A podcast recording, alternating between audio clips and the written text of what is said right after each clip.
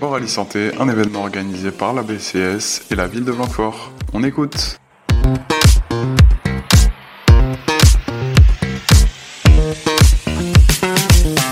Je suis avec Corinne et Véronique au Rallye Santé à Blanquefort. Bonjour.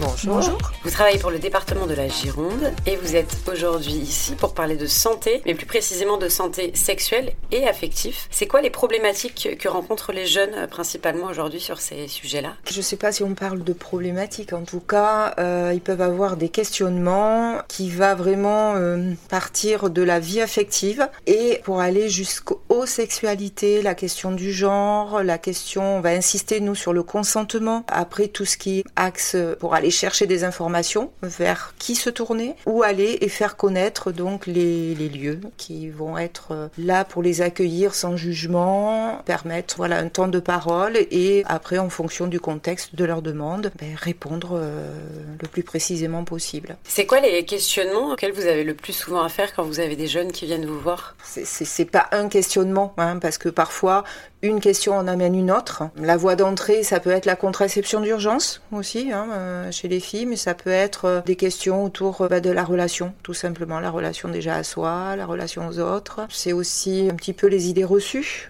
déconstruire certaines choses. C'est plutôt des garçons ou des filles qui viennent vous voir? En centre de santé sexuelle, nous on en a sur tout le département. On va dire qu'on a beaucoup plus de filles que de garçons. Après, dans les animations, justement, le but c'est de faire connaître aussi ces centres de santé sexuelle pour les garçons, venir parler bah, de leur vie euh, sexuelle et aussi l'ouverture vers le dépistage des infections sexuellement transmissibles. Euh, un jeune qui a des questions oui. sur ces sujets-là. Oui. Comment il fait pour euh, venir vous voir et qui il rencontre? Alors, ils viennent euh, sur les consultations donc des centres de santé sexuelle avec ou sans rendez-vous. Hein. On va vraiment faciliter l'accès pour les jeunes, notamment jeunes collégiens ou lycéens qui ne peuvent pas forcément sortir de l'établissement scolaire parce qu'ils n'ont pas l'autorisation.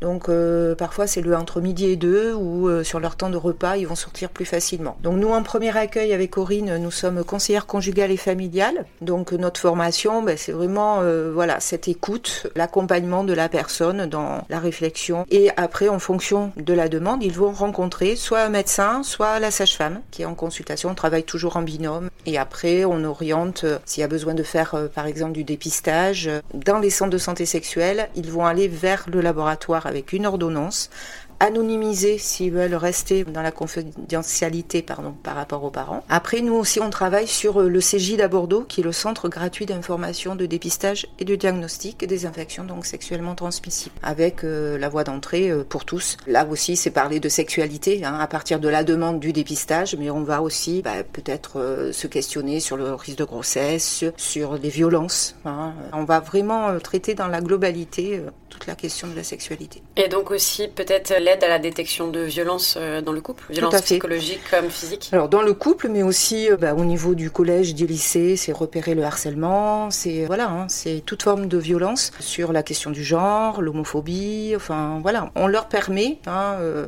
de discuter, de parler, de délivrer, de déposer des choses autour de la sexualité. Donc c'est l'affect au sens large, finalement, ouais, même dans le cercle familial. Tout à fait. Quels âges peuvent venir vous voir? Nous, ça va du jeune mineur euh, à l'adulte, je dirais, euh, la sexualité. Alors les enfants, les tout petits, on va dire que c'est plus euh, la PMI par le biais de la puricultrice, du médecin, du psychologue de prévention. Enfin, on peut travailler en lien, mais nous, on va quand même toucher la tranche d'âge, on va dire jeune collégien. Ça peut aller jusqu'à 80 et quelques années. c'est anonyme c'est confidentiel. Ça peut être anonymisé, c'est-à-dire qu'on va faire un dossier mm, quand même euh, médical, le dossier de la personne. Donc on va prendre son identité, mais après on va garantir bien sûr de toute façon le secret professionnel, l'anonymat sur euh, des examens médicaux, c'est tout à fait possible. Et si on veut venir vous rencontrer, ça se passe où? Deux possibilités, soit le CJ à Bordeaux qui est au niveau de la maison départementale de la promotion de la santé, qui est ouvert du lundi au vendredi avec bon, des horaires variables, et après les centres de santé sexuelle, ce qu'on appelait il n'y a pas si longtemps les centres de planification et d'éducation familiale. Alors là, on les retrouve euh, sur tout le département. On a 21 centres différents. Donc, euh, par exemple, Blanquefort, il y a un centre euh, de santé sexuelle qui est ouvert tous les lundis. Et toutes les infos à retrouver sur le site de la Gironde, j'imagine. Exactement. You talk. You talk. You talk.